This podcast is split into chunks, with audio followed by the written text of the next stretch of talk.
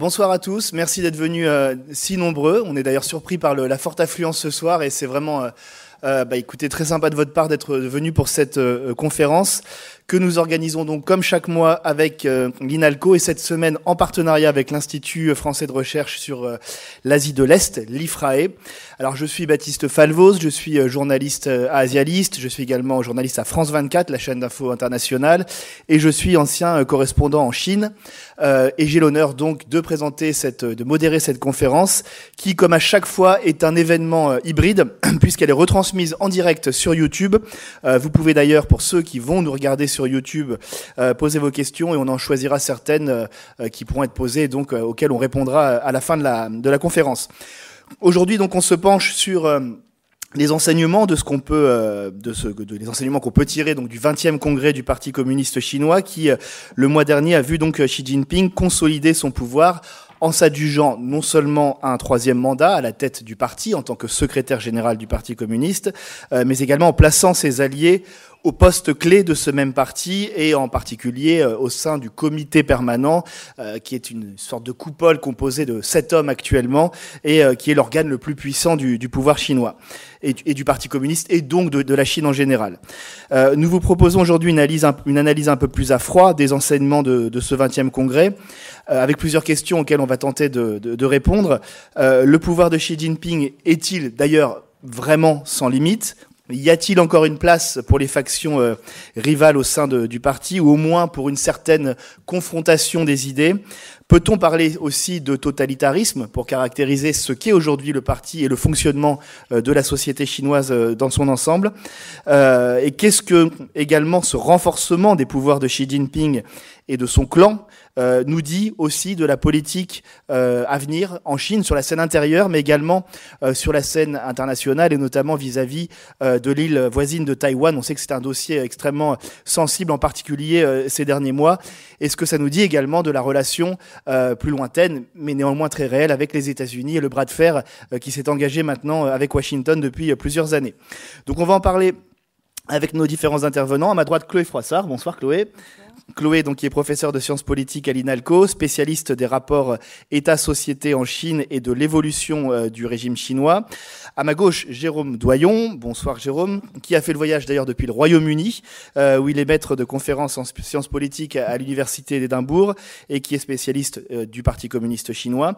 En visioconférence en haut à droite de l'écran, vous voyez Alex Payette, euh, qui est euh, depuis euh, Montréal en visio avec nous, spécialiste de la vie politique chinoise, PDG du groupe Cercus, Cercius, Alex, pardonnez-moi. Est-ce que vous m'entendez Pas de souci. Cercius. Voilà, Cercius, société de conseil en intelligence stratégique et géopolitique, et grand contributeur également euh, à euh, Asialiste. Euh, et on aura un peu plus tard une, une interview que j'ai pu réaliser il y a quelques jours avec Jean-Pierre Cabestan depuis Hong Kong. Il est directeur de recherche au CNRS. Il est rattaché à l'Institut de recherche français sur l'Asie de l'Est, donc l'IFRAE de l'INALCO. Voilà. Donc d'ailleurs, on va on va commencer avec vous, Alex depuis Montréal euh, pour jeter un coup d'œil d'abord sur, euh, sur la valse euh, des chaises musicales lors de ce congrès du parti. vous voyez ici quelques, quelques images, donc c'était à la fin du mois d'octobre. on a beaucoup entendu, vous voyez d'ailleurs ici là, les, les sept membres donc, de ce comité permanent, les, les sept hommes les plus puissants de Chine, dit-on. on a beaucoup entendu qu'il n'existait aujourd'hui qu'une seule faction au pouvoir, celle de Xi Jinping, est-ce la réalité, que ce soit donc au bureau politique ou dans ce même euh, comité permanent, donc le sommet de la pyramide, ou même au sein de l'armée, euh, à travers euh, la puissante commission militaire centrale, qui est donc dont, le, dont Xi Jinping est aujourd'hui reste le chef et qui est un organe extrêmement puissant également. je voudrais avoir votre avis sur ce sur cette lutte de factions. Est-ce que la faction de Xi Jinping a gagné? Que peut-on déduire des gens qui sont aujourd'hui au pouvoir et peut-être aussi du discours euh, qu'a tenu euh, Xi Jinping euh, ces dernières semaines au sujet de la politique à venir de la Chine dans les prochaines années?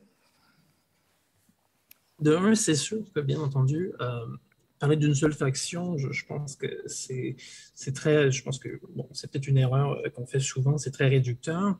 Il faut comprendre que ce qu'on a vu, en fait, les résultats euh, nous démontrent qu'il y a eu une tentative d'équilibrium au sommet. Donc, on a tenté de, euh, de nommer des gens qui vont représenter certains sous-groupes qui soutiennent Xi Jinping depuis euh, un certain moment déjà. Et en fait, ce qu'on a vu, euh, c'est qu'on a vu des représentants du Fujian revenir euh, à l'avant-plan, des représentants du Zhejiang aussi. On a vu aussi un peu les gens, euh, que je regarde ici, bon, bon, des gens de son passé, donc plutôt de la, de la, région frontalière, des gens qui sont qui ont été associés à sa famille depuis un certain temps, donc la, la, grande région frontalière du, du Shanxi, du, du, Gansu et du Ningxia, donc le Shanganliu, donc cette, cette région frontalière un peu plus vers l'ouest. Et on a aussi vu les gens de Shanghai aussi euh, se, faire représenter. Donc, ce qu'on voit, c'est qu'il y, a plusieurs intérêts. Oui, exactement, oui, oui, très bien, oui. Euh, c'est ce qu'on a vu. Donc, une espèce d'équilibrium, mais en même temps, euh, on est permis, on peut, se permettre de, de, se poser la question est-ce que ces gens-là sont vraiment, effectivement, des grands supporters de Xi Jinping?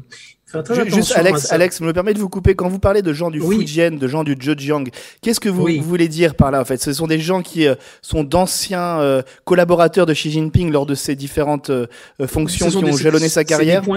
C'est des, points de référence exactement qui font qui font référence justement à des, des, portions de sa carrière, de sa vie, de son cheminement, donc des, des gens qu'il a connus et là, on ne va pas s'étendre sur tous les noms, mais des gens comme, par exemple, comme Zhang Yoxia, qui, qui l'a connu durant son enfance. Donc, il y a cette période de avant la carrière politique, il y a la période, justement, Rebé, ensuite la période Foutienne, Zhejiang, école du parti. Donc, il y a une progression comme ça dans le temps. Et ce sont des gens qui vont rencontrer, justement, aussi à Shanghai, des gens qui vont rencontrer, qui vont côtoyer, qui vont se lier d'amitié ou encore euh, qui vont parfois... Euh, si on veut, euh, euh, changer leur veste de côté pour des raisons peut-être très opportunistes.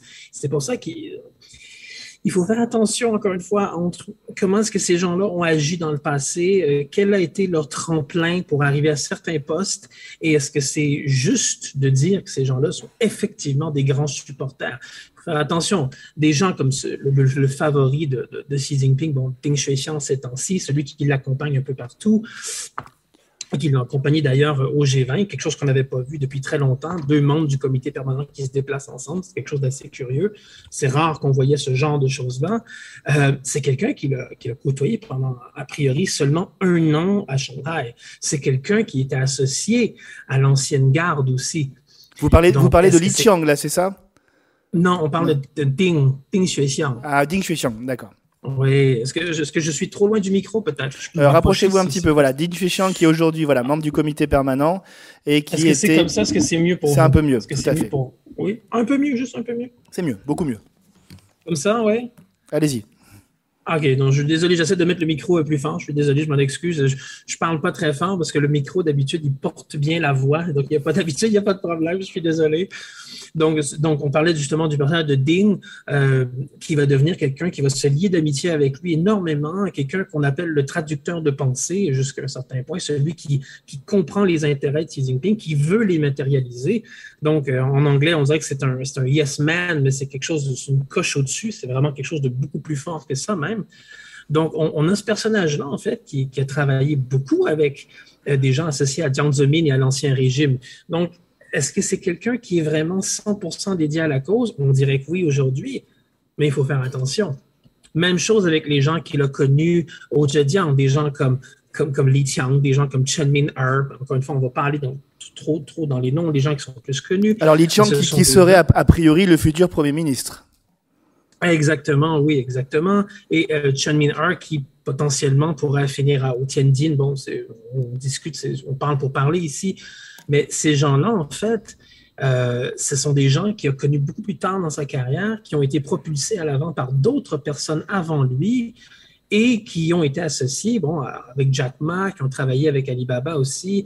Donc, c'est des gens qui ont des squelettes dans leur placard, qu'on se dit, ben, est-ce que c'est pas des gens qui ont été opportunistes un peu plus vers la fin en voyant qu'ici, il y avait beaucoup de momentum faut faire attention. C'est pour ça qu'on voit, je pense, beaucoup des gens du Fujian qui reviennent aujourd'hui, comme justement Tai Chi ou encore, euh, bon, He Weidong, Khalifang. C'est cette période de sa vie qui semble reprendre de l'importance.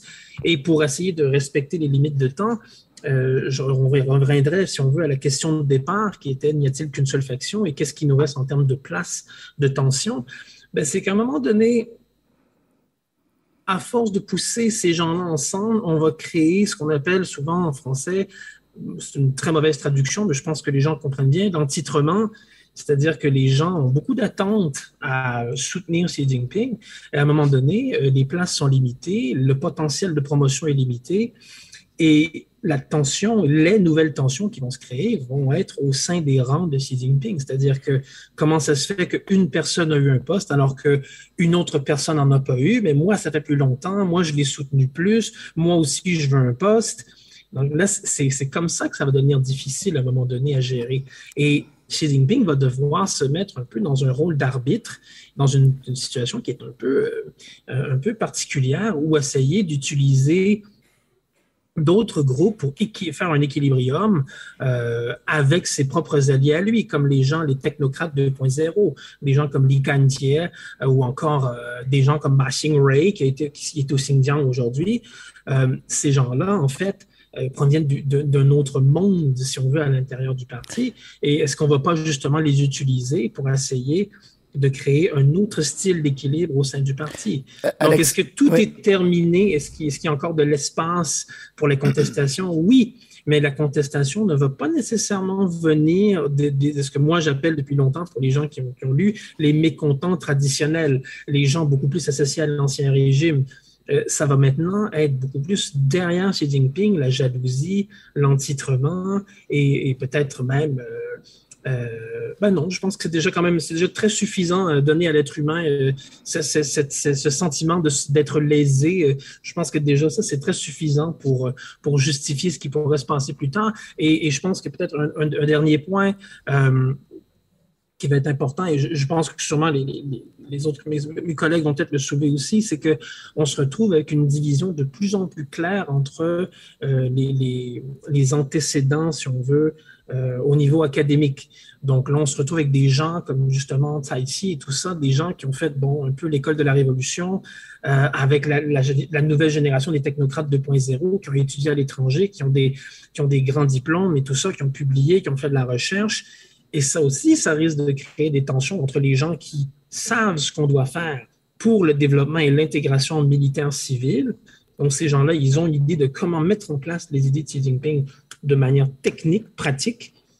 Et de l'autre côté, vous allez avoir les gens qui sont beaucoup plus des, des ce qu'on appelle souvent en anglais des les politicrates, donc les, grands politiciens euh, qui savent euh, s'engager dans la lutte intrapartie, qui savent euh, ils ont, ils ont une conception de la gouvernance qui est un peu chaotique parfois, mais qui ont peut-être plus ou moins d'idées en termes de euh, ben, comment faire les choses, ou en connaissances économiques, ou, toutes sortes de connaissances qui sont beaucoup plus techniques. Quoi. Bon, euh, on va pas entrer dans la discussion, je pense, des, diplômes et de la validité des diplômes. On va, on va en reparler un petit, peu, on va en parler un petit peu plus tard, Alex. Juste une question euh, très rapidement. S'il y avait un clan, une faction de perdants, entre guillemets, dans ce 20e congrès, ah, c'est clairement les réformateurs, selon vous?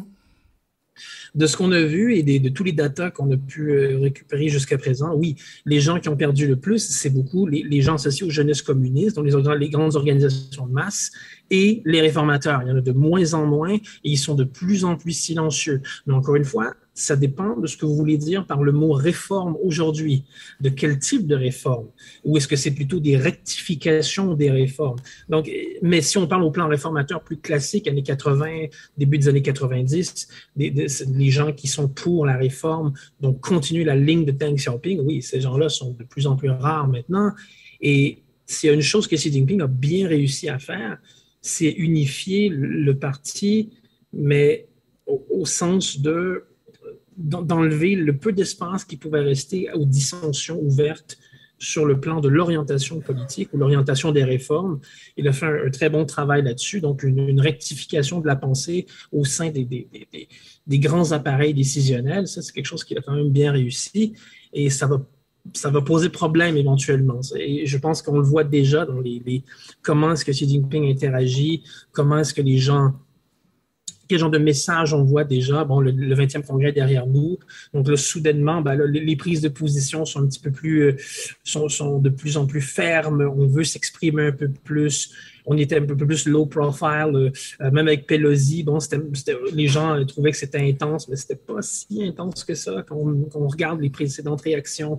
Donc là, on voit qu'on veut aller de l'avant. C'est ce qu'on voit maintenant. On veut aller de l'avant et avec cette absence d'idées, ou encore une fois, absence, c'est peut-être un mot qui est un peu fort, mais euh, une, réduction quand même assez importante de ce qui, est disponible en termes de réflexion dans ces organes-là, ben, éventuellement, ça va nous poser problème ou ça va valider euh, des choix de politique qui, qui vont euh, potentiellement ramener la Chine à, ou en partie en tout cas, à, une Chine d'avant plutôt qu'à une Chine qu'on qu'on pouvait envisager dans le futur en suivant la ligne des réformes. Euh, Alors on, déborde un peu sur notre, Alex, on déborde un peu sur notre troisième partie, donc on va s'arrêter là pour le moment. Non, c'est bon, je, bon merci beaucoup. C'est bon, il n'y a pas de souci. Non, je, Sur, tout ce qui est euh, lutte de faction, euh, Chloé, Jérôme, vous avez des choses à ajouter vous de votre côté ou on passe à la partie suivante. Ben, on ne sait pas vraiment ce qui se passe par définition. Hein, de euh, de lutte de faction, mais en tout cas, ce qui est évident, euh, ce qui transparaît dans euh, la, manière dont est composé aujourd'hui le comité permanent du bureau politique, c'est qu'il n'y a que, que, Xi Jinping l'a refaçonné à son image, qu'il n'y a aujourd'hui plus aucune comment dire, une autre, un autre son de cloche et qu'on est face essentiellement à des gens qui sont affiliés à Xi Jinping. Hein, des, gens qui lui ont prêter allégeance. Euh, donc, euh, entre ce qui, ce qui ce que les gens pensent, euh, il y a toujours des gens qui pensent autrement, il y a toujours des, quant à soi, mais dans la réalité, et on l'a bien vu avec ce qui s'est passé avec la purge de Hu Jintao lors du 20e congrès, c'est que personne ne lui a rien dit. Hein, il n'y a eu aucune limite qui a été posée. Donc, on peut parler de purge C'est quelque chose qui, selon vous, était, euh, avait été anticipé, euh, préparé en amont ça là encore, on peut pas savoir euh, exactement ce qui se passe. Personne n'est dans la tête de Xi Jinping, mais selon toute vraisemblance, la bon, l'hypothèse qui a été avancée, c'est que Hu Jintao avait un dossier euh, avec des noms vraisemblablement de personnes qui devaient être élues au comité permanent du bureau politique et qui comprenaient très certainement des gens de la Gongqing de la Ligue de la jeunesse communiste, dont il est voilà, un, représentant, euh, chef de file, et euh, qui a été substitué à la dernière minute et pour finalement euh, avec des, noms qui ont été euh, enlevés et qui voilà qu'il a découvert euh, pendant le congrès et sur lesquels il n'était pas d'accord juste avant le vote. voilà, bon ça c'est une hypothèse. Encore une fois, on n'en sait rien. Toujours est-il que ça s'apparente très certainement, en tout cas, un coup d'État en public, ce qui est complètement sans précédent. Euh, un congrès de parti communiste qui en général euh, organisé euh, comme du papier à musique. Enfin, c'est avec une chorégraphie extrêmement voilà. Ce que ça montre, si vous voulez, c'est que très certainement il y avait eu, il y a toujours des tractations avant les, congrès qui n'ont pas été respectées. ce qui là encore montre que Xi Jinping gouverne euh, de manière complètement décomplexée via la purge. Hein. Euh, euh, là, ce qui s'est passé au sommet du pouvoir lors du Congrès fait écho à, aux campagnes anticorruption qui est sans cesse relancée et qui permet à, Xi Jinping d'éliminer un à un des ennemis avérés ou potentiels. Oui, juste très rapidement sur la question des factions. Enfin, moi, je suis très euh, critique d'une approche en termes de faction, au sens où d'abord, d'une part, enfin, quand on pense faction, tout de suite, on a une tendance à penser programmes politiques euh, qui, sont en compétition les uns avec les autres. Bon, même des périodes avant Xi Jinping, il y a cette idée de définir les, euh, la, faction de la Ligue, la faction de Shanghai, la faction des princes, etc leurs programmes politiques différents, etc. Bon, oui, il y a des personnes qui ont fait, des fait carrière via des voies différentes, des voies de recrutement différentes. Après, qu'est-ce que, en quoi ça se traduit en des, programmes politiques différents? On n'a aucune preuve de ça. Et, et du coup, donc maintenant, déjà, on a moins de diversité, évidemment, ça a été soulevé.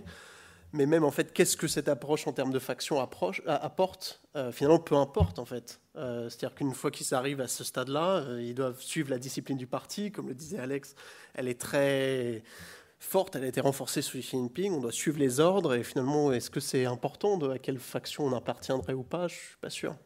Bah, c'est important. Il y, en a, il y en a eu quand même des factions euh, entre la faction, par exemple, de Bosilai ou de Wang Yang au Guangdong, qui avaient des programmes justement, euh, des visions de la gouvernance euh, complètement différents. Bah, là, il y a deux personnes avec deux visions, mais quelles sont leurs factions Je ne sais pas.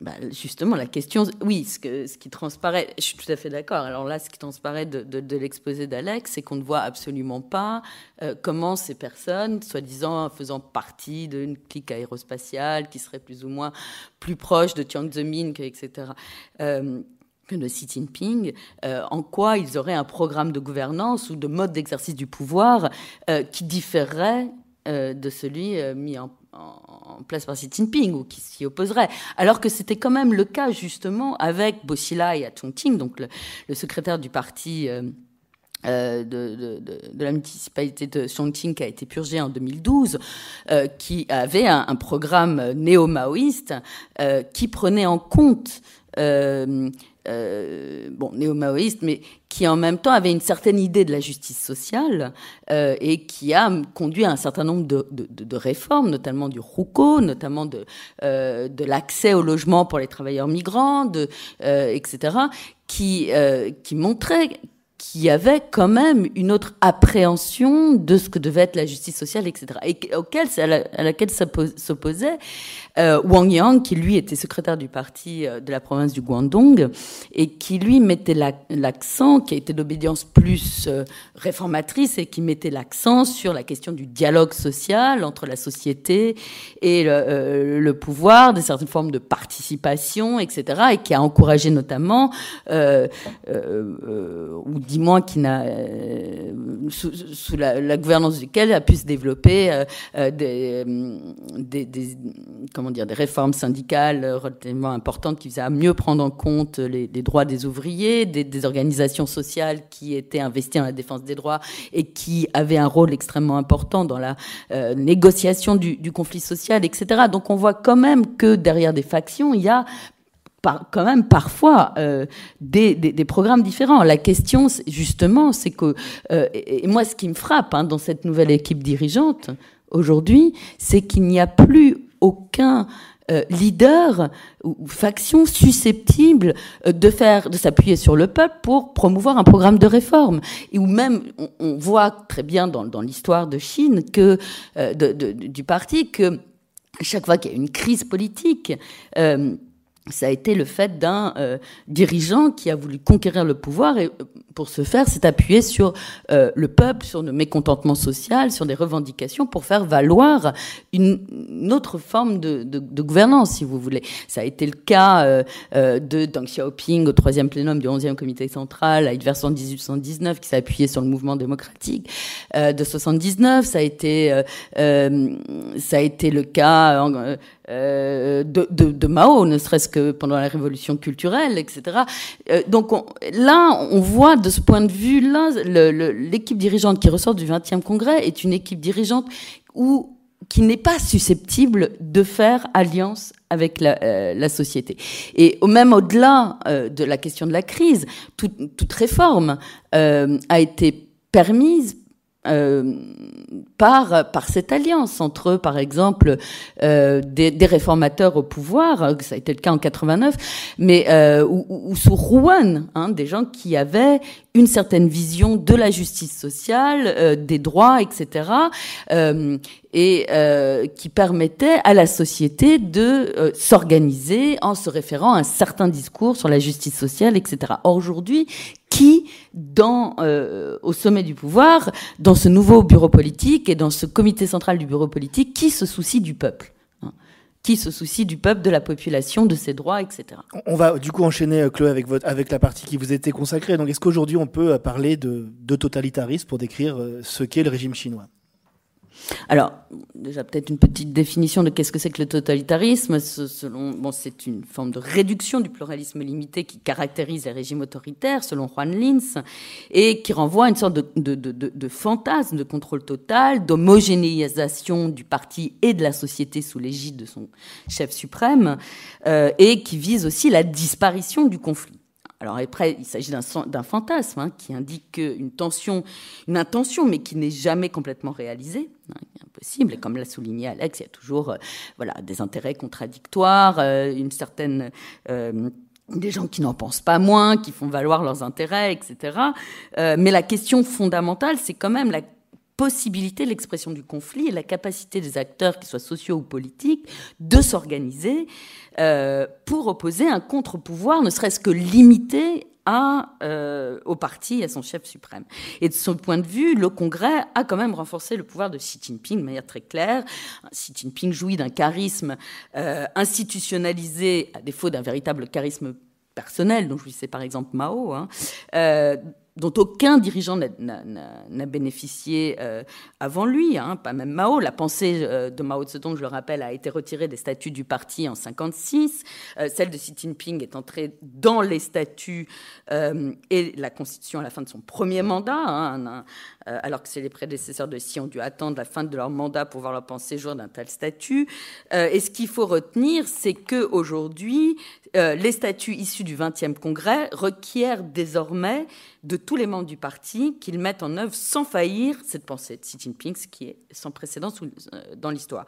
Et donc moi, ce que je trouve important de retenir quand même, c'est que euh, cette demande de loyauté euh, totale envers le chef suprême, l'absence de négociation possible entre les différentes factions qui ont conduit de facto à leur élimination, hein, de tous ceux que de, de, Wang Yang, de Li Keqiang, de Hu Chonghua, tous ceux qui incarnaient une volonté de réforme, la purge de Hu Jintao, hein, qui montre que ce qui avait été négocié hein, euh, euh, avant le Congrès euh, n'a pas été respecté, la suppression de la démocratie intrapartie, l'abolition de toutes les règles de succession dont on va parler très certainement Jérôme et limites de mandat, tout ça quand même concourt à une personnalisation extrême du pouvoir de Xi Jinping. Hein, et Xi Jinping est clairement un stalinien, il utilise de manière complètement décomplexée, comme je disais, la, la purge pour assurer son, son pouvoir. En quoi, il est plus un stalinien qu'un maoïste Parce qu'il s'appuie sur les institutions, contrairement à Mao, hein, comme je le disais, pour gouverner, euh, il a refaçonné le comité permanent du bureau politique à son image, alors que Mao, lui, court-circuitait les institutions, euh, notamment pendant la révolution culturelle, où il avait créé ce petit groupe de la révolution culturelle. Euh, euh, au moyen duquel voilà, il était en contact avec les masses, etc. Euh, Xi Jinping, lui, c'est un homme euh, d'appareil, c'est un homme de pouvoir et qui mise beaucoup plus sur le contrôle de la société hein, que sur, sur, la mobilisation des masses pour, pour exercer son pouvoir. et comme, bon, voilà, et face donc à cette cette équipe dirigeante qui est euh, pour le moins fermée, homogénéisée, sans faction, etc., répond une, bah, une population qui euh, qui a de moins en moins la possibilité de s'organiser. Alors ça ne veut pas dire qu'il n'y a pas de la protestation, ça ne veut pas dire qu'il n'y a pas de la contestation. Euh, encore une fois, euh, le totalitarisme n'est jamais total, hein, il n'y a jamais de contrôle total, le totalitarisme n'est jamais parfait. Et là, on voit au contraire qu'il y a un certain nombre de mécontentements qui se s'expriment au sein de la société, mais on n'est plus face à une possibilité de s'organiser dans la durée pour faire valoir des droits auprès de l'État et donc euh, faire valoir, euh, euh, faire progresser le droit, influencer les prises de décision politiques, etc. Ce qui était le cas sous Rouen. Aujourd'hui, il y a de la contestation. Alors, il y a notamment cette bannière qui a été mis, qui a été accrochée, vous avez dû sans doute entendre parler sur l'un des ponts qui, voilà. Euh, l'un des ponts donc euh, qui au-dessus d'une des voies les plus passantes dans le quartier de Haidian. Hein, par un homme qui s'appelle Prang Lifa, qui disait en gros on veut manger, on ne veut plus de tests PCR, on veut, on peut lire ou pas? On, veut, on veut des réformes, on veut pas la révolution culturelle, on veut, etc. On veut vivre on ne veut pas être des esclaves, on veut vivre dans la dignité de citoyen, etc.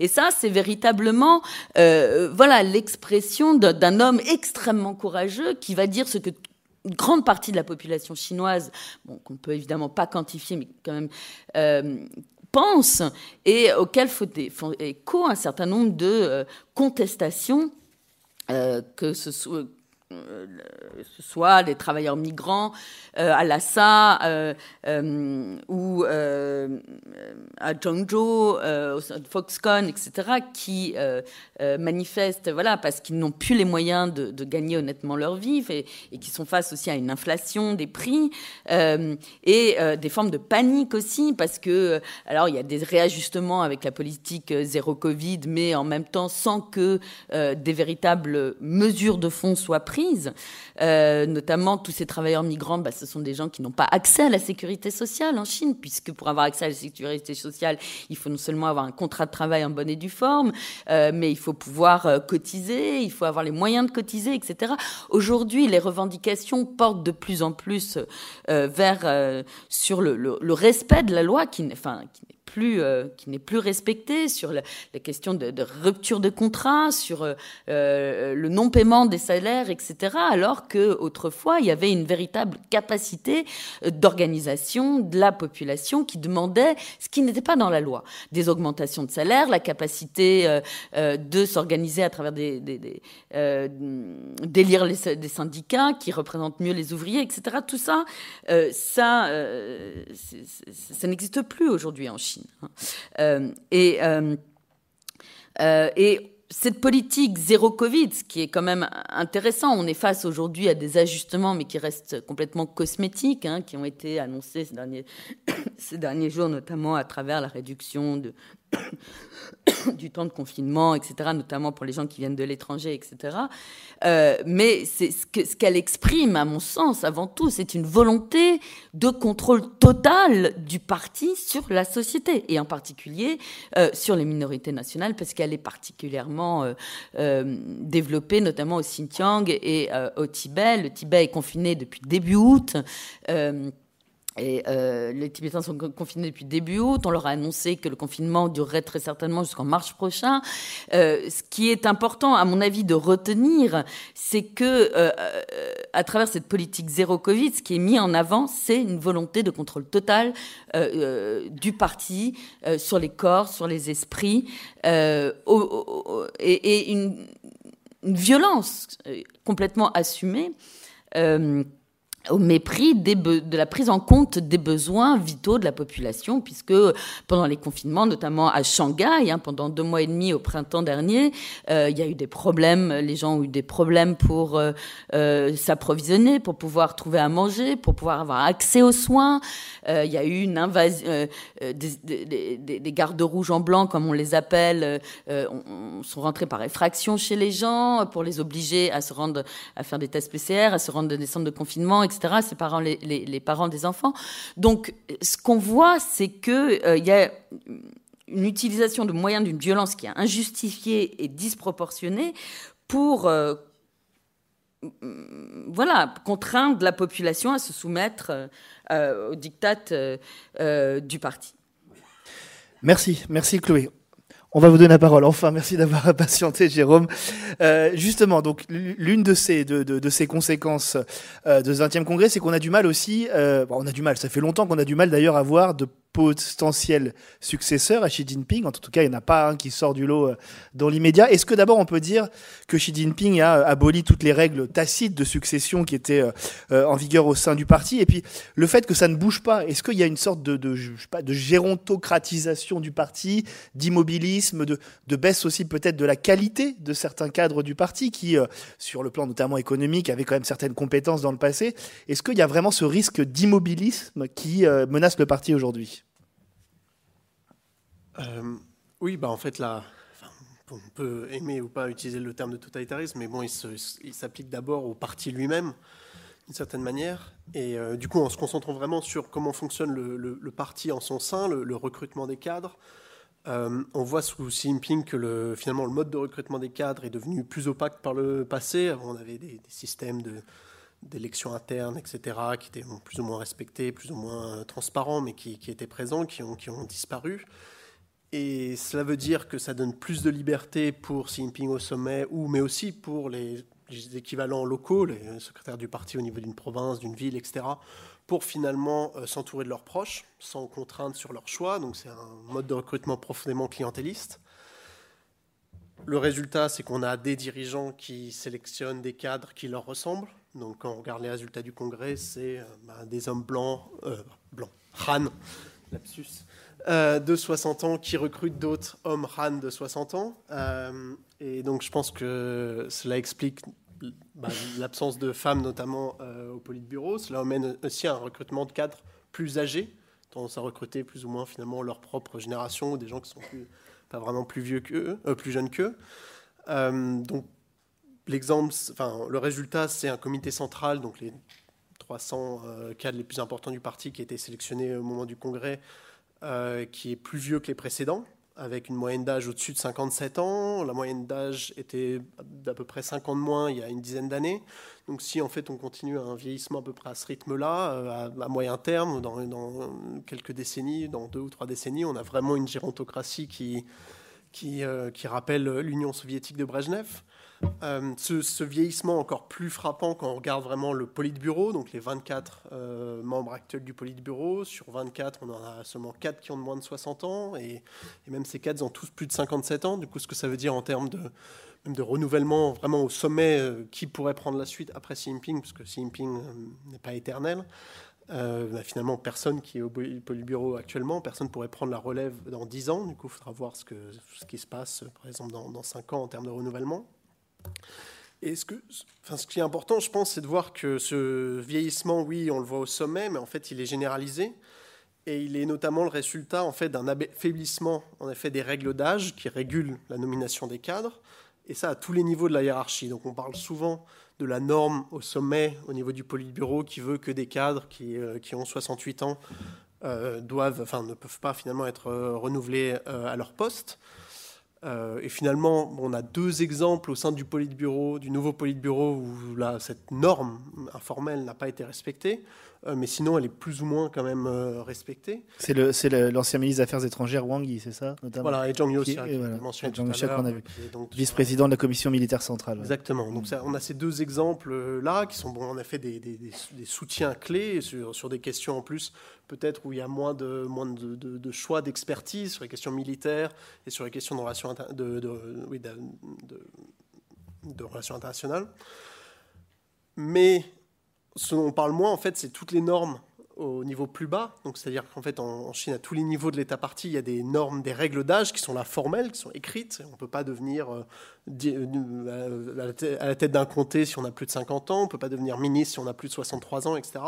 Et donc, c'est des règles qui ont été créées depuis les années 80. Et l'idée, c'était de rajeunir voilà, le parti, de ramener du sang neuf.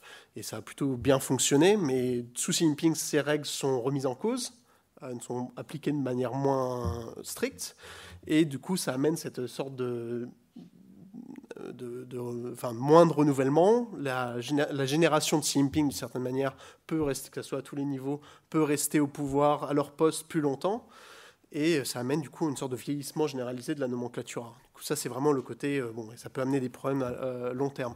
Sur la question de quel est l'effet que cela a sur finalement, la qualité des cadres, la qualité des politiques publiques, je pense que ça amène, enfin, un, des autres effets du, recrutement clientéliste des dirigeants, euh, c'est euh, du coup des cadres qui s'entourent de, enfin des dirigeants qui s'entourent de cadres qui sont proches d'eux, qui vont difficilement remettre en question euh, la décision, les décisions qui viennent des chefs. et du coup, enfin, on a beaucoup moins de discussions au sein du parti. Bon, on l'a déjà mentionné. Et donc c'est le, résultat de ce nouveau mode de, recrutement, c'est aussi le résultat, et ça ça a été mentionné, c'est là où je pense que vraiment cette question de totalitarisme est principalement dirigée au parti, euh, à l'égard du parti lui-même. Euh, on voit que l'appareil disciplinaire du parti a pris un pouvoir phénoménal ces dernières années, Ça a commencé avec la mm. campagne anti-corruption de Xi Jinping, qui finalement est devenu, s'est transformé en une sorte de nouvelle norme de la politique chinoise. Le, moins signe, le moindre signe potentiel de déloyauté au parti et au chef, au corps du parti, est traqué, puni. Et enfin, on a une vraie inquisition interne, en fait. Euh, et du coup, oui, il y a toujours des, avis divers au sein du parti, comme on l'a déjà mentionné. Enfin, on parle d'une organisation de 80 millions, 95 millions de membres, donc il y a forcément de la diversité, des, rivalités internes, des, ambitions qui se, qui se, qui se confrontent. Euh, mais ces cadres peuvent difficilement, finalement, euh, enfin, c'est rarement de manière ouverte et on ne peut pas ouvertement critiquer, contredire les politiques euh, qui viennent du centre. Et donc ça amène moins de débats et donc ça finalement appauvrit les politiques, les politiques publiques, c'est certain. Euh, et en plus, du coup, cette pression mise sur les cadres par l'appareil disciplinaire, ça veut dire aussi de l'immobilisme, au sens où les cadres ont finalement peur de faire un faux pas et du coup prennent moins d'initiatives. Et, euh, et, non seulement donc ils sont moins informés parce qu'ils s'entourent de les dirigeants, je veux dire, parce qu'ils s'entourent finalement de gens qui vont pas les contredire, pas débattre de, leur, de leurs idées, mais en plus, les, ceux au niveau euh, plus bas vont aussi prendre moins d'initiatives euh, au niveau politique. Et donc ça amène, oui, forcément une sorte de rigidité, d'atrophie, d'appauvrissement de la politique publique. Alex, euh, je vous vois opiner du chef. vous êtes d'accord avec cette analyse? Oui, de, de un, j'abonde directement dans, dans cette direction parce que, bon, pour avoir compilé les chiffres et fait l'analyse comparative, effectivement, ce qu'on voit, c'est que même si l'alternance 2017-2022 n'est pas statistiquement très significative, si on revient juste un tout petit peu dans le temps, à partir de 2012, 2007, 2002, on voit qu'il y a vraiment eu un changement qui est arrivé entre 2007-2012 et 2012-2017. C'est vraiment là que ça va se passer. Et c'est vraiment quelque chose qui va s'accélérer. C'est pour ça que ce qu'on a vu, les mouvements de cadre qui, qui avaient un parcours beaucoup plus régulé entre les années 90 et les années 2000, comme euh, ce que Cody Wen a souvent parlé de, euh, faire la. Comment est-ce qu'on traduirait En fait, euh, on dirait faire un sprint, mais avec des petits pas, parce que bon, c'était quelque chose qui était quand même plus régulé. Ce qu'on voit maintenant, c'est qu'il y a des goulots d'étranglement qui se font à plusieurs endroits dans la chaîne de promotion et qu'à la fin, on est obligé de catapulter des gens ou de, réduire les mandats à, vraiment à 18 mois, 15 mois parfois, alors qu'avant, c'était beaucoup plus long. Euh, mais, en fait, il y a plusieurs objectifs à ça. On s'entend que ce n'est pas seulement une question de parcours, parce que Xi Jinping veut éviter aussi la, cristallisation des intérêts à certains endroits. On comprend que les remaniements constants nous amènent à cette logique d'essayer de, d'enlever les gens pour éviter ce la, le, le, si on veut, le, système Zemin 2.0. Donc, on veut éviter ce genre de choses-là, ce qui est, compréhensible aussi. Mais euh, ce que, Jérôme a dit, c'est que oui, c'est effectivement, on le voit dans les chiffres. Les chiffres ne mentent pas même si parfois il y a plus que les chiffres, les chiffres nous montrent qu'effectivement, on va dans une certaine direction et que même si avant, on se disait les nouveaux cadres qui sont choisis peuvent être plus jeunes, oui, potentiellement, mais est-ce que la différence elle est significative avec le groupe préexistant ou avec les autres groupes? Si la réponse elle est non, ben en fait, même s'ils sont un peu plus jeunes, il n'y a pas de renouvellement, il y a une stagnation. Et cette stagnation-là nous mène encore à une moyenne d'âge qui va être de plus en plus élevée, tranquillement. Parfois, c'est quelques mois, parfois, ça peut être une année, ça peut être deux années. Mais encore une fois, comme, Jérôme disait aussi, euh, c'est encore une fois, bon, la question, il y a des paliers d'âge, il y a des, des, cut-off lines à certains endroits, effectivement, oui. Et parfois, quelques mois peuvent faire toute la différence.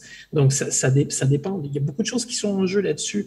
Mais encore une fois, les chiffres disent exactement ce qui a été dit. On va dans une direction qui nous laisse penser qu'effectivement, euh, ben, avec le document qui est sorti au mois de septembre sur la question de qui peut monter, qui peut descendre, ben, à partir de maintenant, c'est même plus une question quantitative, c'est seulement une question qualitative. C'est-à-dire, ben, est-ce que ces gens-là euh, poussent l'implémentation des politiques de la manière dont ils sont supposés de le faire, oui ou non? Est-ce que ces gens-là soutiennent la pensée de Xi? Est-ce qu'ils font corps avec l'esprit du 20e congrès ou avec la pensée de tel truc? Donc, c'est de plus en plus qualitatif et ça nous donne, si on veut, et, même il y a des endroits où euh, ceux, qui ne peuvent pas justement euh, euh, aller dans la direction de ce qui est demandé en termes de loyauté peuvent s'en aller. C'est ce qui avait été dit, euh, c'est ce qui avait été suggéré, je pense, dans les, dans les jours qui ont suivi le, le, 20e congrès et le départ en, bloc, si on veut, de, de Li Keqiang et de Wang. Ben, certaines personnes ont décidé de partir parce que, bon, euh, euh, bon, ils étaient moins à l'aise ou bon, il y avait quelque chose au niveau de la loyauté ou de la compréhension de la mise. Bon, OK, oui, mais bon, encore une fois, c'est ce genre de logique-là ouvre la porte à un vieillissement qui pourrait s'accélérer encore plus dans le temps. C'est-à-dire que si on ne fait pas confiance aux gens qui sont en dessous euh, et qu'on veut se tenir avec des gens qu'on connaît et que ces gens-là vieillissent, c'est qu'on n'arrive pas à créer un effet de générativité dans la structure. Et donc là, encore une fois, si, on parle de, succession ou d'aller, bon, qui pourrait éventuellement, potentiellement, et on va mettre des qualificatifs et des adverbes au bout de cette phrase-là tant qu'on voudra, ben, qu'est-ce qu'on fait avec qu'est-ce qu'on fait avec ça? Qui va suivre? Qui est-ce qu'on peut choisir aujourd'hui? Je pense qu'une des choses, et je peux peut-être laisser la parole à quelqu'un après, euh, le fait d'avoir refusé de, choisir deux personnes qui sont nées dans les années 60 nous, nous envoie quand même un message qui est assez fort, c'est-à-dire que ben, euh, je ne suis pas prêt à laisser le pouvoir, je ne veux pas partager, et ça ouvre la porte à une très grande discussion sur, ben, c'est parce qu'à un moment donné, il va falloir réfléchir à la suite des choses. Mais si on aborde justement cette discussion de ben, il faut réfléchir à ça, OK, ben alors qui est-ce qu'on va choisir, qui est-ce qu'on va commencer à préparer? Et dans quelle direction on va l'envoyer?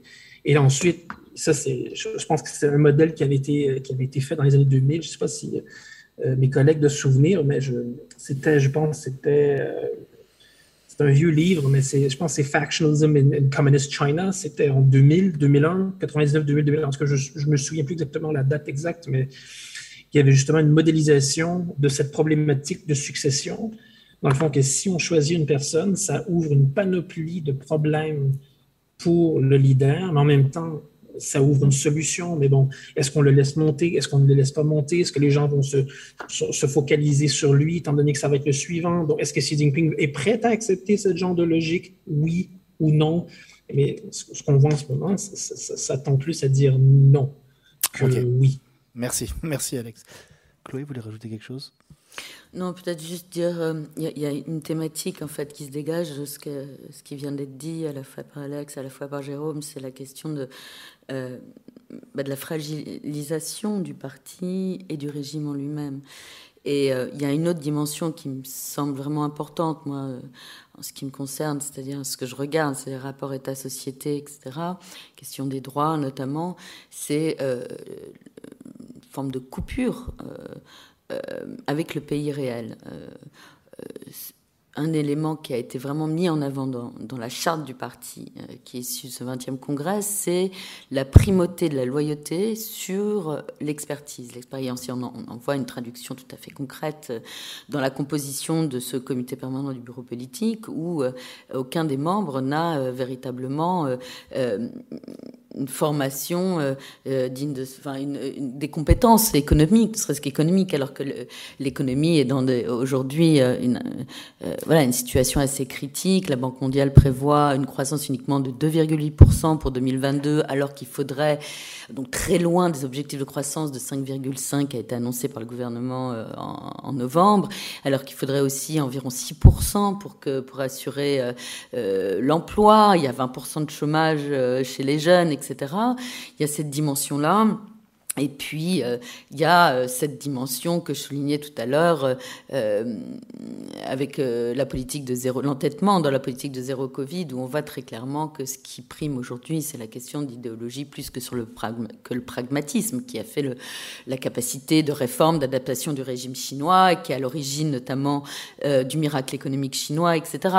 On est dans une logique de l'idée, je reviens à cette idée de totalitarisme, hein, c'est-à-dire de fuite en avant dans une euh, dans une logique de l'idée, au, mépris d'un certain nombre de choses qu'on pensait être acquises euh, par le régime, à savoir notamment euh, la, la, question de la subsistance pour une grande partie de la population, notamment pour les classes moyennes, la question de, de l'accès aux soins qui, a quand même, qui avait quand même beaucoup progressé. Euh, la question de, euh, du respect d'un espace privé qui l'a complètement enfreint dans cette politique de, zéro Covid. La question aussi de la prise en compte de l'opinion publique. Bon, celle-ci, public entre guillemets, bon, celle-ci est compliquée parce que, mais euh, tout ce qui euh, était mis en avant jusqu'à présent par le régime pour faire valoir euh, l'excellence de son modèle de gouvernance, c'est en réalité, on le voit comment c'est remis en cause par cette politique zéro Covid, euh, alors même que euh, le, des choix ont été faits qui montre clairement que le, le parti ne se soucie plus des besoins de la population. Euh, je pense notamment au fait que euh, la Chine avait la possibilité d'importer des, vaccins ARN messagers et qu'elle l'a pas fait. Euh, donc, si vous voulez, moi, ce que je, ce que je vois, c'est une coupure. Alors, elle n'est pas forcément irrémédiable, on l'espère, on l'espère pas, mais pour l'instant, une coupure de plus en plus importante entre les hautes sphères du parti et euh, le pays réel euh, et les, les, les impératifs, euh, voilà, économiques, sociaux, etc., qui euh, euh, étaient quand même l'un des soucis majeurs des précédentes euh, équipes dirigeantes. Et aujourd'hui, on ne voit pas comment, qu'est-ce qui fera que Xi Jinping retrouvera euh, c'est euh, euh, la dimension concrète, le pays réel, la dimension concrète de la politique. Qu'est-ce qui qui est-ce qui osera le ramener sur ce terrain-là, euh, sachant que euh, tous ceux qui jusqu'à présent l'ont fait, notamment Li Keqiang, ne euh, seront plus là très bientôt. Merci Chloé. Alors on va on va enchaîner sur la quatrième dernière partie avant de prendre les questions euh, sur euh, donc ce, prolongement de, l'ère Xi Jinping vu de l'international, vu de l'étranger. Euh, forcément, ça a été très scruté euh, à Taïwan en particulier, puisque les tensions, on le sait, qui se sont exacerbées donc à Taïwan ces derniers mois, notamment en août dernier après la visite de la de speaker de la Chambre des représentants américaine Nancy Pelosi. Il y a eu des exercices d'une ampleur inédite de l'armée chinoise qui ont été menés près des côtes taïwanaises. J'ai interrogé d'ailleurs à ce sujet, donc c'était il y a quelques jours, Jean-Pierre Cabestan. J'espère que je vais réussir à lancer la vidéo. Alors, on va la remettre au début. Voilà, je l'ai euh, interviewé par, euh, par Skype, euh, par Zoom, euh, sur justement ce qu'il fallait regarder de la composition, la nouvelle composition du pouvoir chinois à l'aune de ce qui peut se passer à Taïwan et notamment avec les États-Unis aussi dans les, dans les prochaines années. On va essayer de l'écouter. Si ça Il faut peut-être regarder un peu plus en détail la commission militaire centrale, hein, qui, la nouvelle commission militaire centrale, toujours sept membres, un seul civil et six, six militaires. Je pense que il est maintenant épaulé au sein de cette commission par des généraux qui sont beaucoup plus aussi acquis à sa cause et qui sont beaucoup plus préparés à une opération militaire éventuelle contre Taïwan, quelle que soit sa nature d'ailleurs c'est pas forcément une guerre, ça peut être des opérations de coercition beaucoup plus musclées, mais qui restent en, encore en deçà du seuil de la guerre, comme ce qu'on a observé au cours de l'été 2022, après la visite de Nancy Pelosi à, Taïwan. Le premier responsable militaire de la commission militaire, ça reste Jean Yaoxia, qui est un, proche de Xi Jinping, puisque son père était un ami du père de Xi Jinping, Xi Jong-un. Et donc là, il y a une espèce de fidélité, une relation familiale, quasi familiale avec ce général, qui a déjà 72 ans, mais qui est le premier, le plus important chef militaire de l'armée populaire de libération. Le deuxième euh, vice-président, euh, qui est un nouveau membre au sein de cette commission, c'est le général euh, Weitong, c'est l'ancien euh, patron de cette zone de guerre de l'Est de la Chine hein, qui fait face à Taïwan théâtre qui sera le plus engagé en cas d'opération militaire contre Taïwan. Et surtout, He Weitong a été celui qui a organisé les manœuvres qui simulaient un blocus de l'île au mois d'août dernier.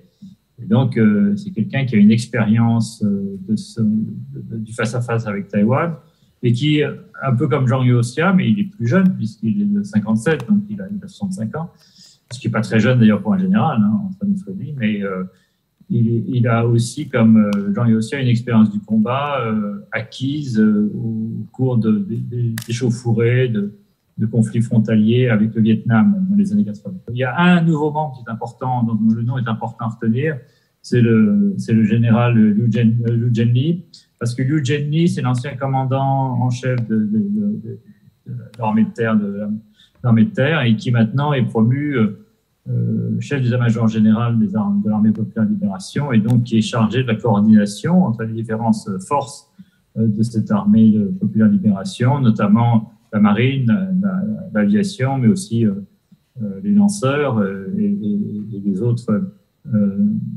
composantes de cette armée. Donc ça, c'est, à mon avis, euh, il, est un peu plus jeune, il est de 64, donc il a 58 ans, et c'est lui qui pourrait, en cas de, crise ou, euh, de guerre dans le détroit, euh, jouer un rôle clé dans la conduite des opérations militaires. pour ce qui concerne la, la, nouvelle politique, je pense que à l'égard de Taïwan, je pense qu'elle n'est pas tellement nouvelle. Il y a deux choses qu'il faut dire. D'abord, le, rapport de Xi Jinping souffle un peu le chaud et le froid. Je crois qu'il laisse à Xi Jinping, à la direction du Parti communiste, toutes les options ouvertes. Il a lui de choisir l'option qu'il voudra privilégier, soit la réunification pacifique, euh, soit des mesures de coercition plus ou moins contraignantes euh, à l'égard de Taïwan. Je dirais qu'on on va vers euh, un accroissement des mesures de coercition, même si celles-ci vont probablement rester en deçà du seuil de la guerre, en tout cas jusqu'en 2024-2027. Après, il faudra évidemment réexaminer la situation en fonction surtout du rapport des forces dans le détroit et plus largement du rapport des forces militaires euh, entre la Chine et les États-Unis euh, dans le Pacifique occidental, parce que c'est ça. Euh, il y a deux choses qu'il faut indiquer, c'est qu'avant un mois, euh, non, deux mois, en mois d'août donc 2022, le gouvernement chinois a publié un livre blanc sur Taïwan qui, là aussi, limite beaucoup les options réservées à Taïwan en cas d'unification euh, Pékin ne promet plus de ne pas envoyer de troupes à Taïwan en cas de réunification.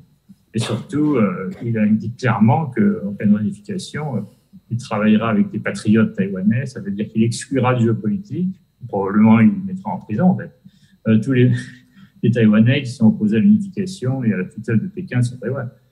Quand on entend Biden euh, qui semble un petit peu rompre, entre guillemets, avec l'ambiguïté stratégique qui est en vigueur depuis des décennies et qui explique que s'il y a une offensive majeure euh, chinoise sur Taïwan, les États-Unis défendront Taïwan, c'est-à-dire avec une implication directe de l'armée américaine. Euh, est-ce que ce sont des choses qui, parlent à Xi Jinping? Est-ce que c'est quelque chose qui peut lui mettre une certaine pression. Est-ce qu'aussi, quand il voit l'implication des Occidentaux en, aux côtés des Ukrainiens dans la guerre avec la Russie, quel, quel retentissement, quelle résonance ça peut avoir chez Xi Jinping? La raison pour laquelle Biden a évoqué quatre fois depuis sa entrée en fonction cette possibilité, hein, cette éventualité, c'est parce que la Chine est devenue beaucoup plus menaçante et que la Chine est vraiment le principal facteur de déstabilisation des relations à Détroit et de déstabilisation de la situation stratégique dans le Pacifique occidental. Donc, euh, je pense que c'est cette nouvelle donne qui a contraint Biden à sortir de cette ambiguïté stratégique. Alors, il n'est pas complètement sorti, hein. il, reste, une part d'ambiguïté, mais clairement, le message, à mon avis, a été reçu euh, euh très, très, euh, de manière très claire à Pékin. Et donc, à, mon sens, c'est un, élément de dissuasion. Euh, outre les, développements récents en Ukraine, ces mises en garde de Biden sont autant d'éléments de dissuasion euh, qui euh, contraignent, à mon sens, Xi Jinping et l'armée populaire de libération à réfléchir à deux fois avant de chanter dans une aventure contre Taïwan. Alors, ça ne veut pas dire qu'ils ne tenteront pas quelque chose. Moi, ce que je crains, évidemment, c'est une crise militaire parce que ça peut être dans l'intérêt de la Chine de provoquer une crise militaire qui contraindra à la fois Taïwanais, mais aussi les Américains, dans une mesure, eh bien, à veut une forme de négociation. Alors, on n'en est pas là, mais euh, on voit bien euh, la logique de ces pressions et de ces coercitions, ces mesures coercitives chinoises qui se multiplient ces derniers temps euh, contre Taïwan. Donc, voilà ce qu'on peut dire. Maintenant, pour ce qui concerne le facteur ukrainien, là aussi, chacun se, en tire les leçons. À mon avis, c'est aussi un facteur de dissuasion, parce que les, ou de, de, de, réflexion pour Pékin et l'armée populaire de libération qui n'a pas combattu depuis 1979 et donc euh, de, bien mesurer les risques de toute opération militaire contre Taïwan. Il y a une rationalité d'ailleurs chez Xi Jinping selon vous? Alors il y a deux choses que je pourrais dire. Je pense qu'il y a plus de rationalité que euh, chez Poutine. Euh, il y a aussi, euh, contrairement à ce qu'on peut penser en termes de concentration du pouvoir, il est à la tête d'une énorme machine politique. Hein, le Parti communiste chinois, 96-97 millions de membres. Et euh, la, si vous voulez, la direction du parti, elle est peut-être moins collective qu'avant, mais une opération comme une, opération militaire contre Taïwan, ne peut, pas la décider tout seul. Il sera obligé de consulter euh, le comité permanent du bureau politique et, le comité et, le bureau politique. Alors, euh, la mauvaise nouvelle, c'est que ces deux instances sont acquis à sa cause qui sera euh, facilement leur tordre le bras. Euh, mais bon, euh, s'il si, s'aventure dans une telle éventualité. Mais là, si vous voulez, il y a aussi des données beaucoup plus importantes, notamment économiques, hein, des contraintes sociales et autres. Et puis, cette, cette, ce facteur américain qui, à mon avis, vont l'obliger à faire très attention. Donc, c'est pour ça que je ne suis pas complètement pessimiste sur l'avenir des relations entre les deux les du détroit de Taïwan.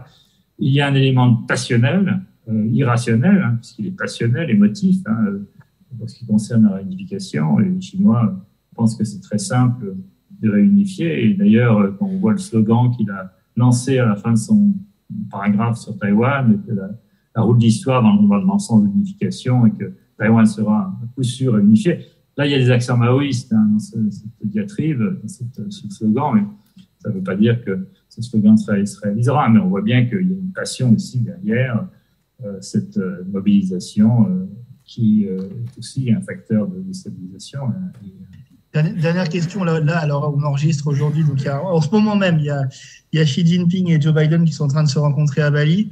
Ce rapport de force avec les États-Unis, il va continuer sur sa lancée. Il y a on parle, Joe Biden parle d'essayer de trouver des points de coopération avec la Chine. Est-ce que vous y croyez ou est-ce qu'on va vraiment, dans les prochaines années, vers une, confrontation de plus en plus évidente?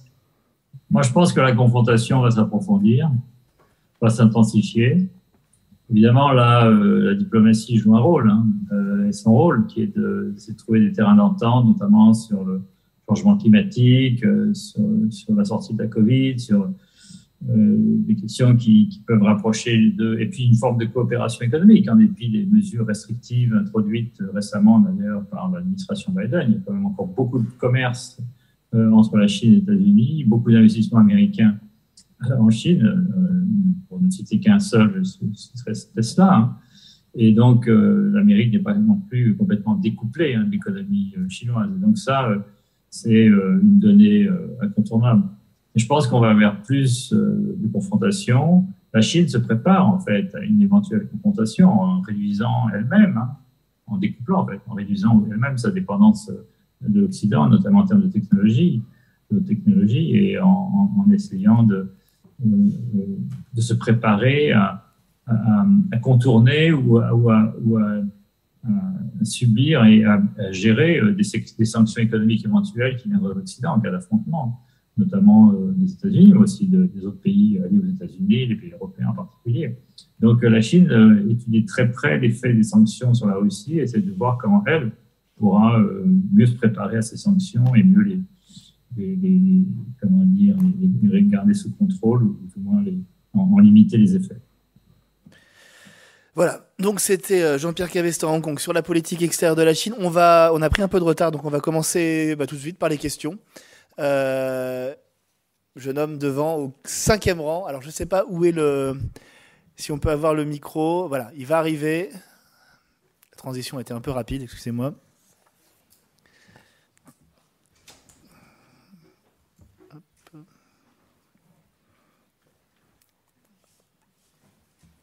Est-ce que vous pouvez relever la main, s'il vous plaît?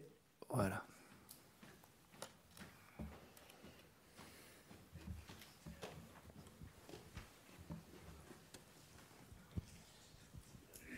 Bonsoir, euh, je m'appelle Hugo Placet, je suis un ancien étudiant de l'INALCO euh, et ma question porte sur euh, le concept de totalitarisme. Est-ce qu'il y a un relatif consensus entre vous sur le fait qu'on puisse qualifier la, Chine aujourd'hui de, totalitarisme? Parce que pour moi, en tout cas, dans ce concept, il y a une dimension d'absolu. Je suis d'accord sur le durcissement de l'autoritarisme, mais qui, permet une, une nuance de degré. Mais euh, dans le totalitarisme, voilà, il y, a ce côté absolu, et je trouve qu'on ne peut pas aller plus loin en fait que, le totalitarisme. C'est une très bonne question. C'est une, question qui est de fait débattue par, parmi les politologues. Euh, si vous voulez, il n'y a pas une mesure exacte de la limite entre euh, l'autoritarisme et le totalitarisme. Euh, mais si vous voulez, comme je le disais, ce qui est important, c'est d'ailleurs que c'est ce qui est. Voilà, je vous renvoie à, un dernier numéro d'esprit que j'ai dirigé et dans lequel aussi Jérôme Doyon a participé, entre autres. Mais dans l'article qui s'appelle La crispation totalitaire. Hein, et, dans l'article que j'ai écrit sur cette question du totalitarisme, je renvoie à une définition qui est très précise, qui est celle de Claude Lefort, et qui renvoie à la question du fantasme de l'un, c'est-à-dire à une volonté, comme je l'ai dit en introduction, d'homogénéisation, de contrôle total sur la société. Et le parti, ce qui ne veut pas dire que c'est possible. Hein. Mais en tout cas, euh, ce qui est important, euh, c'est d'identifier ce fantasme, cette volonté, cette intention, euh, d'analyser les moyens mis en œuvre pour y parvenir, et voilà, de, de l'identifier. Et je pense qu'on n'est quand même pas dans des mêmes logiques. Hein, entre l'autoritarisme et le totalitarisme. dans l'autoritarisme, il y a bon la Chine euh, euh, voilà, répondait à un certain nombre de, de, de, logiques autoritaires qui ont été beaucoup étudiées sur Wuhan encore euh, et qui étaient encore un peu en œuvre au début de l'ère euh, Xi Jinping, c'est-à-dire d'autoritarisme responsive authoritarianism, c'est-à-dire un autoritarisme qui capable de répondre à la demande d'une population, aux, aux, mobilisations sociales, un, autoritarisme délibératif aussi, c'est-à-dire où il y avait de la délibération. Alors il n'y avait pas de la prise de décision n'a jamais été dans les mains du peuple, mais qui avait une possibilité quand même de débattre euh, des sujets euh, sur le bien commun et d'influencer les politiques. Euh, dans, ce sens, pour la population, d'autoritarisme des réseaux, etc. Enfin, il y a eu un, certain nombre de, de, voilà, de travaux tout à fait sérieux en sciences politiques pour montrer pour caractériser cet autoritarisme qui aujourd'hui euh, ne, sont plus ne sont plus valables, ne sont plus. Alors, on commence tout juste hein, à, documenter ça dans, le, totalitarisme souci, mais en tout cas, il y a, quelque chose qui est très très clair, c'est l'avancée extrêmement importante du parti euh, au sein de la société, que ce soit dans les organisations sociales qui ont été complètement transformées en auxiliaires, en extension et en auxiliaires de l'État parti, euh, où, sont désormais euh, euh où, les, les, les, les, cellules du parti sont beaucoup développées, etc. Et un certain nombre de euh, euh, de, membres du parti qui sont là pour vérifier la manière dont fonctionnent ces cellules pour empêcher qu'elles soient des cellules dormantes, etc. Donc on a des contrôles à plusieurs niveaux. C'est la même chose dans les entreprises. Euh, euh, il y a quand même un certain nombre de faits avérés qui montrent que le régime est beaucoup plus et beaucoup moins réceptif à ce qui, c'est-à-dire que les logiques qui dominent aujourd'hui sont les logiques top-down. Et il n'y a plus comme il y a toujours eu, hein, euh, enfin comme à la base, la, la, euh, même le parti fonctionnait sur des dynamiques contradictoires à la fois top-down, bottom-up, qu'on voit euh, à l'œuvre notamment dans la question de euh, du de la démocratie intrapartie, euh, euh, c'est-à-dire le fait qu'il puisse y avoir des remontées d'informations de la base du parti ou même dans la manière dont fonctionnaient les syndicats, à la fois comme courroie de transmission du parti, mais aussi comme euh, devant euh, faire remonter un certain nombre de revendications des ouvriers, etc., euh, et des employés. Il n'y a plus cette dynamique qui va dans les deux sens. Aujourd'hui, les choses sont beaucoup plus figées y compris même sur des, euh, dans des domaines où il y avait a priori plus de latitude euh, pour la participation des citoyens, notamment dans la protection de l'environnement. Aujourd'hui, on est beaucoup plus dans des logiques euh, top-down. Euh, et ça, voilà, cette, volonté de contrôle de la société, d'homogénéisation, de euh, durcissement du de l'unénisme, etc. Tout ça va dans le sens, si vous voulez, de logiques qui sont euh, proprement totalitaires. Et, avec le pouvoir de nuisance que ça a aussi, que ce soit pour la population, que ce soit pour euh le reste du monde, on est, euh, on est dans des, dans des logiques euh, voilà, qui, sont, qui sont autres, qui sont autres euh, quand même. Merci. Oui. sur la notion de totalitaire, Bon, c'est vrai que c'est une notion qui a un passif, etc. Et du coup, on n'a pas forcément envie de, l'utiliser. Moi, moi, ce qui me dérange un petit peu avec cette notion, c'est qu'elle elle focalise la, discussion sur le degré de contrôle. Bon, c'est légitime d'avoir une discussion sur, sur, sur ça.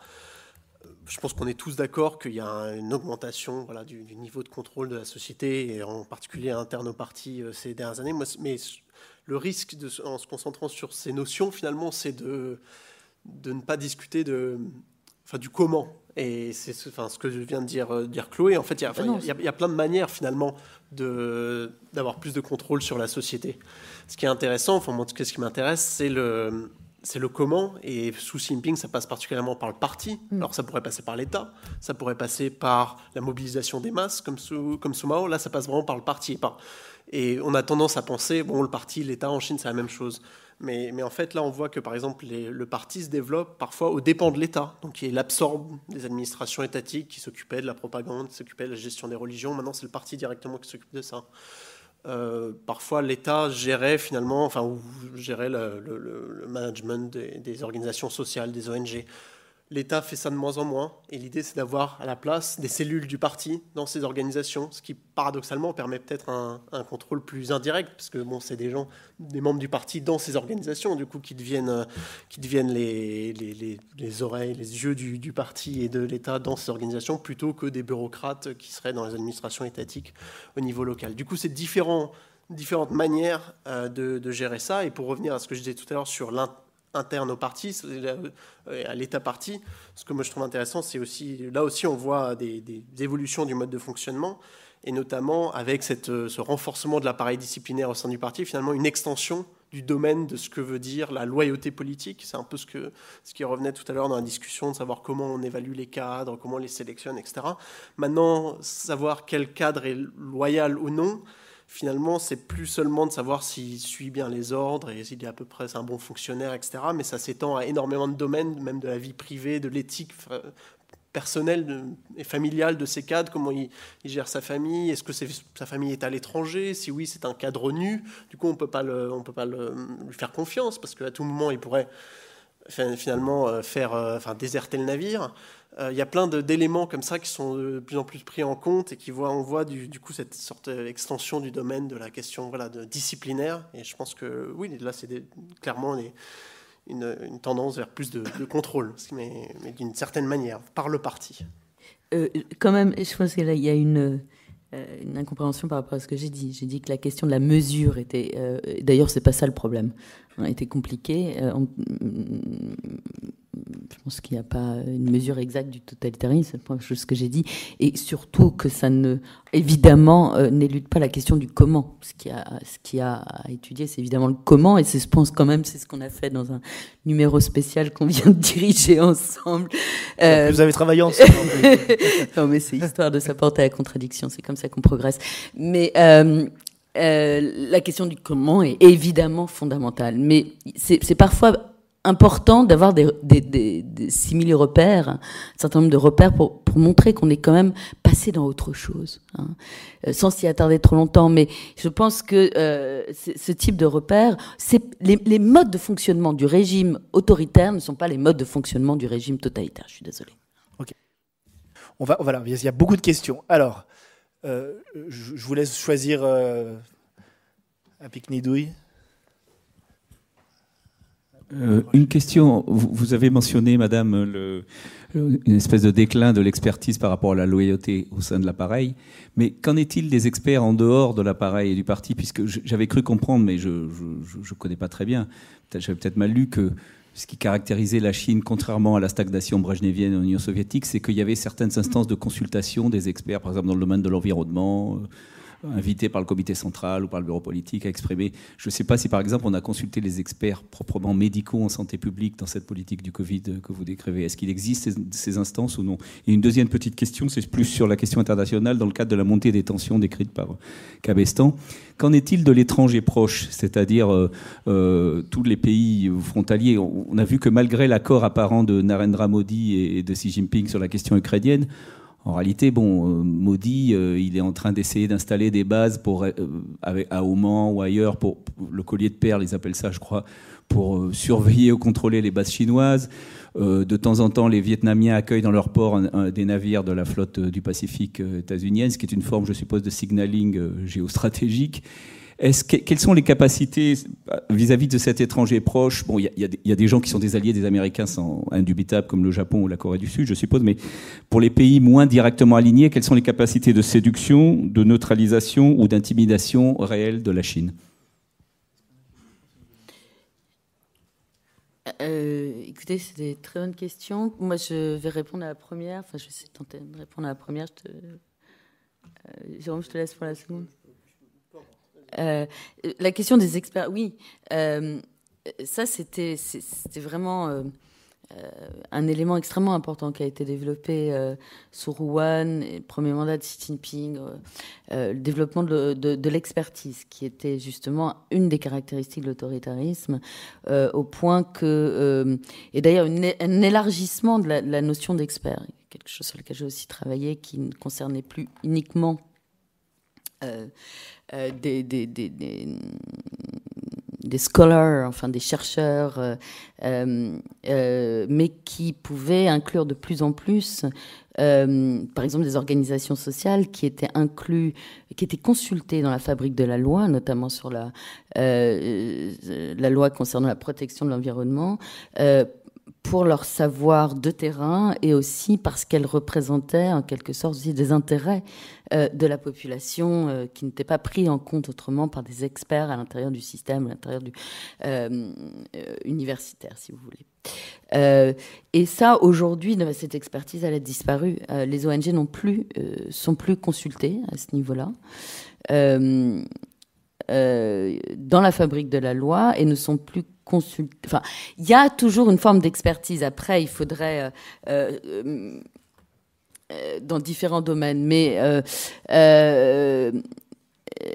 par exemple, il y a un certain nombre d'experts qui se sont exprimés sur la politique zéro Covid en disant qu'elle était complète, qu'elle était, qu'elle n'était pas adaptée, qu'elle était qu'elle allait en dépit du bon sens, etc., et sur, lesquels ils n'ont pas été entendus. Donc il y a, on va, là non plus, il n'y a pas de disparition de la consultation des experts, mais une moindre prise en compte hein, qui va avec euh, euh, peut-être une, moins grande prise en compte des faits, de l'analyse de ces faits de manière impartiale, etc. Euh, et ça, c'est aussi dirais, euh, sur les origines du Covid, il y a eu des, chercheurs, des, chercheurs extrêmement compétents euh, chinois qui ont planché dessus et, dont les, résultats de la recherche n'ont pas été pris en compte, ou en tout cas qui ont été euh, empêchés de divulguer les, les résultats de leur recherche. Donc tout ça, ça va avec... voilà, une, volonté de cacher un certain nombre de, de, faits, de moins prendre en compte la réalité, etc. etc. Ce qui ne veut pas dire que l'expertise a complètement disparu. Sur l'étranger proche? Oui, sur, euh, sur les voisins, euh, bon, il y a évidemment la question de la pression militaire, et ça, il n'y a pas de, raison que ça, ça, change. On peut penser aux, aux, altercations récentes, enfin, il y a quelques années à la, frontière indienne, par exemple, et je pense que ça va continuer. Sur, euh, enfin, vous avez utilisé le mot séduction, j'ai apprécié. Et c'est vrai que la grande opération séduction chinoise des dernières, années, c'est les nouvelles routes de la soie. et ça touche principalement les voisins. Et quand on pense au cas indien notamment, c'est intéressant parce que l'Inde a toujours euh, publiquement, euh, c'est toujours affiché comme euh, en porte-à-faux, nouvelle route de la soie. Après, quand on regarde où va l'argent, c'était un des premiers pays, un des pays qui recevait le plus d'argent en fait en termes des prêts venant des instances liées aux, routes de la soie. Du coup, il y a souvent un peu de voilà, il y a, clairement un aspect, un aspect séduction et, monétaire là, qui, qui, joue ici. La question, c'est est-ce que ces routes de la soie elles ont un avenir? Euh, on voit depuis 2019, en fait, ça a même commencé à baisser depuis dès 2018, euh, que en fait, l'argent public chinois lié aux routes de la soie s'est effondré. Euh, bon, ça, a commencé en fait avant le Covid, ça s'est accéléré ensuite avec le Covid. La question, c'est est-ce que voilà, est-ce que ça va reprendre? Bon, alors c'est l'argent public, il y a de l'argent privé qui a augmenté, mais on est quand même bien loin des niveaux de précédents, en fait, qui est 2015-2016 où c'est le pic. Donc voilà, tous ces projets d'infrastructure, euh, c'est très ambitieux, etc. Il y a déjà beaucoup de choses qui sont en cours et voilà, qui vont continuer. Certains se passent plus ou moins bien. Mais à quel point il va y en avoir des nouveaux? Maintenant, le, comment le discours chinois sur la question, c'est finalement de faire du qualitatif plutôt que du quantitatif. Donc moins de projets, mais de meilleure qualité, euh, en mettant l'accent sur l'environnement, la protection de l'environnement, le digital, etc. Alors c'est peut-être en effet la direction que ça va prendre, avec des, projets peut-être qui aussi euh, créeront moins de conflits, d'altercations au niveau des, pays ciblés, parce que c'est aussi quelque chose qu'on a beaucoup vu, notamment dans la région, en Asie du Sud-Est, etc. Mais c'est, enfin, pour moi, la question de la séduction, elle est vraiment liée à la question voilà, du futur des nouvelles routes de la soie. Et là, je pense que le, terme va rester, la nouvelle route de la soie, mais qu'est-ce que, qu'est-ce que vont être ces routes en, réalité, à part bon, les gros, les principaux chantiers, etc., au Pakistan, qui vont de toute façon continuer, c'est, ça reste en, en suspens, je pense. Alex, est-ce que vous voulez rajouter quelque chose sur ce sujet? Sur les, routes de la soie, les voisins proches? Oui. Écoutez, je, pense que ce qu'on appelle le BRI est depuis le début, en fait, c'est un puits à argent. On fait juste mettre de l'argent dedans et ça tombe. Et, c'est une stratégie qui est très, euh, on dit c'est un go-to move. Donc, envoyer des montagnes d'argent sur un truc dans l'espoir que ça va fonctionner.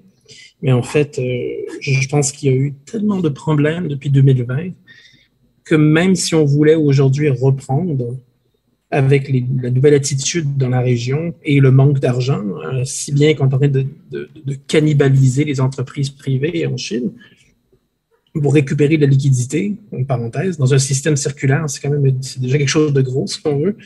Donc ensuite, repartir une source de financement sur ce genre de projet, en ce moment, considérant ce qui a déjà été dit par, euh, euh, par excusez-moi, Madame, euh, Madame Froissant, Froissant je, suis désolé, euh, sur la question du taux de croissance, ben, je, suis désolé, mais il n'y en a pas d'argent. Et même quand on a commencé à discuter sur les injections de capital, euh, ben, on se pose encore la question d'où va venir cet argent-là. Est-ce qu'on continue encore à émettre des obligations qui performeront jamais? Est-ce qu'on en est encore là à créer de la fausse croissance qui, qui est seulement stimulée par de la dette? Est-ce qu'on est toujours dans cette logique-là? Et parce que, je veux dire, jusqu'à présent, le retour sur investissement de la Belt and Road, euh, je suis désolé, mais si, on avait vraiment à le prendre comme un accomplissement, euh, ben, c'est un accomplissement au même titre que d'avoir éliminé la pauvreté euh, dans la région du Sud-Ouest. Et je, pense que vous pouvez faire l'adéquation assez vite là-dessus, c'est-à-dire que ben, n'y en a pas d'accomplissement je pense que c'est encore, il y, a un certain niveau de, si on veut, de, de hasard. On, avance dans cette direction-là. On a des plans d'infrastructure, mais maintenant, la question, c'est vraiment de qui va payer, comment est-ce qu'on va payer, est-ce que les gens en veulent encore? Est-ce qu'on est vraiment capable de, sécuriser nos intérêts dans, euh, surtout sur la route terrestre, celle qu'on voulait le plus, si on veut, pour acheminer la marchandise plus en direction de l'Europe? Est-ce qu'on est, capable aujourd'hui de le faire encore ou est-ce que c'est un délire? Ben, encore une fois, considérant les, les recettes fiscales qui sont en chute libre, la hausse des dépenses et le taux de croissance qui est, qui, bon, on disait 3,9, mais bon, je pense que c'est très discutable, on s'entend. Et c'est, encore une fois, comme ça a été dit, c'est très loin de faire l'affaire pour ce qu'on a besoin pour absorber la main-d'œuvre. Et d'ailleurs, la Belt and Road ne nous permet pas d'absorber cette main-d'œuvre-là et de, de régler beaucoup des problèmes qu'on a à l'interne aujourd'hui. Donc, je, pense que le, le BRI, euh, je veux dire, on en parle, on en parle encore un peu parce que bon, c'était le, le, grand projet de, de. Je suis désolé, il y a eu une alerte orange. Je pense que quelqu'un s'est fait kidnapper. Je suis désolé. Oui. Non, c'est pas une blague. C'est les trucs de téléphone. Je suis désolé. Je on, pas. on, peut pas. Non, mais on, peut pas éteindre. C'est ça, ça, ça part quand je suis désolé. Euh, oui, ça. C'était une Amber Alert on, a, on, a, compris en tout cas votre scepticisme, euh, Alex, sur, sur, le, sur le projet. Il faut qu'on avance. On va prendre deux questions simultanées. Malheureusement, on ne pourra pas répondre à toutes. Deux questions, euh, s'il vous plaît. Voilà. Quand même. Il y en a trois là au moins. Euh, que, un peu Donc on va, prendre, on va prendre deux questions et puis on verra si on a le temps d'en reprendre une après. Ah oui, bonsoir. Ma question serait plutôt pour Madame Froissart, vu que c'est la spécialiste sur les rapports entre État et société, si j'ai bien compris. Étant donné que vous disiez que les canaux officiels pour faire remonter les intérêts de la population ou les, euh, besoins ne fonctionnent plus, les ONG ne sont plus consultées, euh, est-ce qu'il n'y a pas euh, d'autres moyens de faire passer ces, intérêts, notamment les réseaux sociaux, malgré évidemment le contrôle? Est-ce que ce ne serait pas une, un endroit où peuvent émerger ces choses-là? Et est-ce que ça il n'y aura pas aussi une sorte de, pas de conscience, mais du pays réel, en tout cas de, faire de comprendre que euh, les dirigeants n'ont plus de lien avec le pays réel, parce qu'on peut voir sur les sociaux des critiques euh, de la politique zéro Covid, entre autres d'autres, d'autres, éléments. On va prendre une deuxième question. Une demoiselle, ça serait bien, parce qu'on ne donne la parole qu'aux hommes depuis tout à l'heure. Là, il y en a une. Voilà, là-bas. Mais même plusieurs. Ah, mais on peut, faut qu'on rentre dans trois minutes. Euh, merci. C'est donc justement pour revenir sur la, question de la rupture avec la société euh, dans les logiques de, de gouvernance que, euh, de, prend, dans les formes que prend le durcissement de l'autorité. puisque les logiques de gouvernance du parti sont des politiques de long terme, est-ce qu'il n'y a pas un lien à faire entre la solastalgie, l'épée de Damoclès de la crise environnementale qui va forcément être un facteur de déstabilisation sociale et euh, le fait qu'on essaye de mettre en place euh, euh, un, mode de gouvernance politique qui ne soit qui, en fait puisse faire fi de, de, de, l'angoisse des, contestations sociales, quoi, des formes de contestation, puisque de toute façon ça risque de... Je ne sais pas si c'est clair, c'est difficile de s'exprimer en public, mais... Est-ce que vous pouvez peut-être la reformuler d'une façon Très simplement. Euh, on, parle de rupture. Euh, enfin, très simplement, euh, est-ce qu'il n'y a pas un lien à faire entre la solastalgie. La pardon, là La solastalgie, l'angoisse qui est, qui est éprouvée vis-à-vis de la crise environnementale, en fait, et qui est quelque chose qui va s'accroître dans les populations. et le, pour un gouvernement comme le Parti communiste qui pense ses politiques à long terme, euh, la nécessité de, euh, de, mettre en place un, durcissement de l'autorité qui fonctionne sans le, sans le bottom-up, sans, euh, sans avoir à prendre, en essayant de ne pas avoir à prendre en compte les, les, contestations sociales. Est-ce que c'est clair? Alors attendez, oui, c'est clair. Enfin, il y a toujours du bottom-up.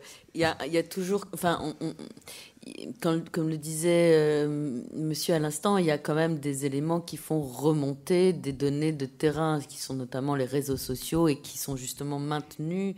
Alors, la, censure a beaucoup, beaucoup progressé. Hein, le nombre de sites qui ont été fermés, etc. La capacité à, développer des sujets euh, qui, voilà, qui sont dans la ligne du parti, etc. Évidemment, tout ça, ça s'est réduit. Hein, on est toujours. Mais il y a quand même. Euh, euh, voilà, c'est une des raisons d'ailleurs pour lesquelles. Euh, les réseaux sociaux, Internet est, pas complètement muselé parce que c'est aussi une, source d'information pour le parti, pour l'État parti. Après, on ne sait pas ce qui est pris en compte, ce qui ne l'est pas, etc. donc, on n'est pas non plus. C'est encore une fois, on n'est pas dans l'annihilation de la société total, c'est pas possible. Hein, mais il y a beaucoup moins d'éléments qui font remonter les choses, c'est tout.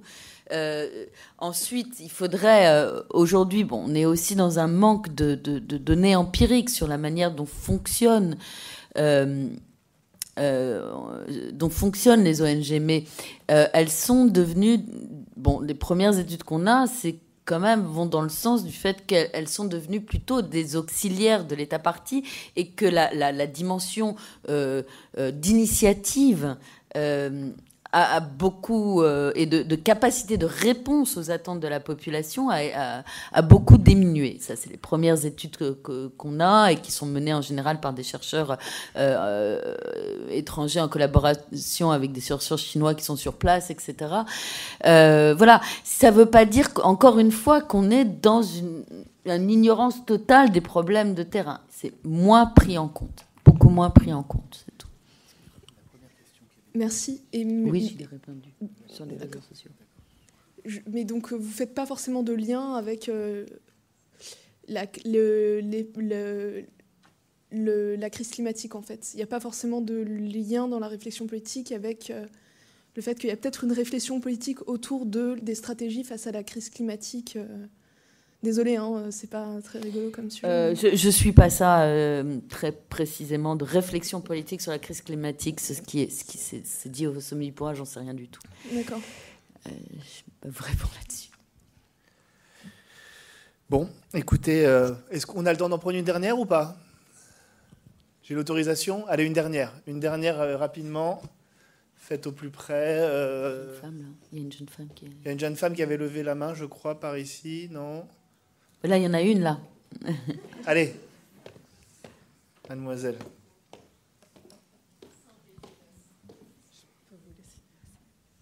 Je vais me faire disputer si on finit trop tard. Bonsoir. Euh, je vais faire simple et efficace. Assez récemment, le gouvernement chinois a émis de nouvelles régulations euh, concernant euh, le, justement la politique zéro Covid. Et je voulais savoir si vous estimiez, je sais qu'au sein de la communauté euh, chinoise, ça s'est vu notamment sur Weibo, il y a un débat pour savoir si cet assouplissement, parce que ce sont donc 20 mesures qui vont vers une forme d'assouplissement, euh, sont une manière de faire la politique zéro Covid une mesure d'état d'urgence permanent, ou est-ce qu'au contraire, ça serait, donc Madame Froissart peut-être, euh, ça serait une manière justement pour l'État de répondre à euh, justement aux, attentes de la population qui, euh, très clairement, n'en peut plus euh, de, cette politique. Absolument. Oui, il y, a une volonté là de, soulever un peu, de, mettre un peu de l'Est, hein, comme il y avait sous Mao des moments où la collectivisation agraire a été menée à euh, voilà, un bâton rompu et des moments où de retrait, où on laisse euh, la population respirer, on réintroduit une, dose de marché, euh, un peu de, propriété privée, etc., etc.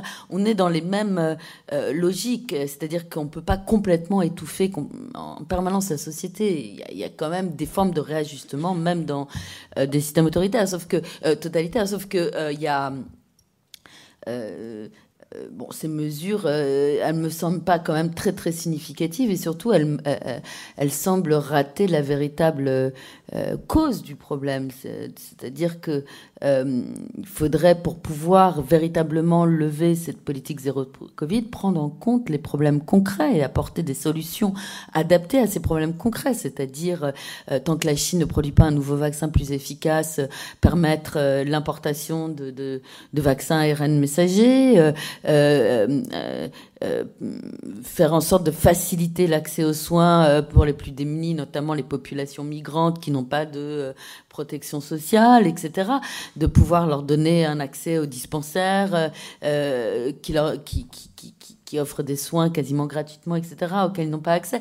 Donc il y a des mesures extrêmement concrètes qui permettraient de lever ou d'assouplir ces politiques zéro Covid qui ne sont aujourd'hui pas prises en, euh, qui sont, sont pas prises en Chine. Donc, si vous voulez, et ce qui crée une forme de chaos, les gens ne s'y trompent pas. Il y a aussi euh, des manifestations, des, crises de panique au sein de la population parce que cette politique zéro Covid, elle est assouplie sans qu'on ne voit euh, ce qui vient rationaliser, justifier cet assouplissement.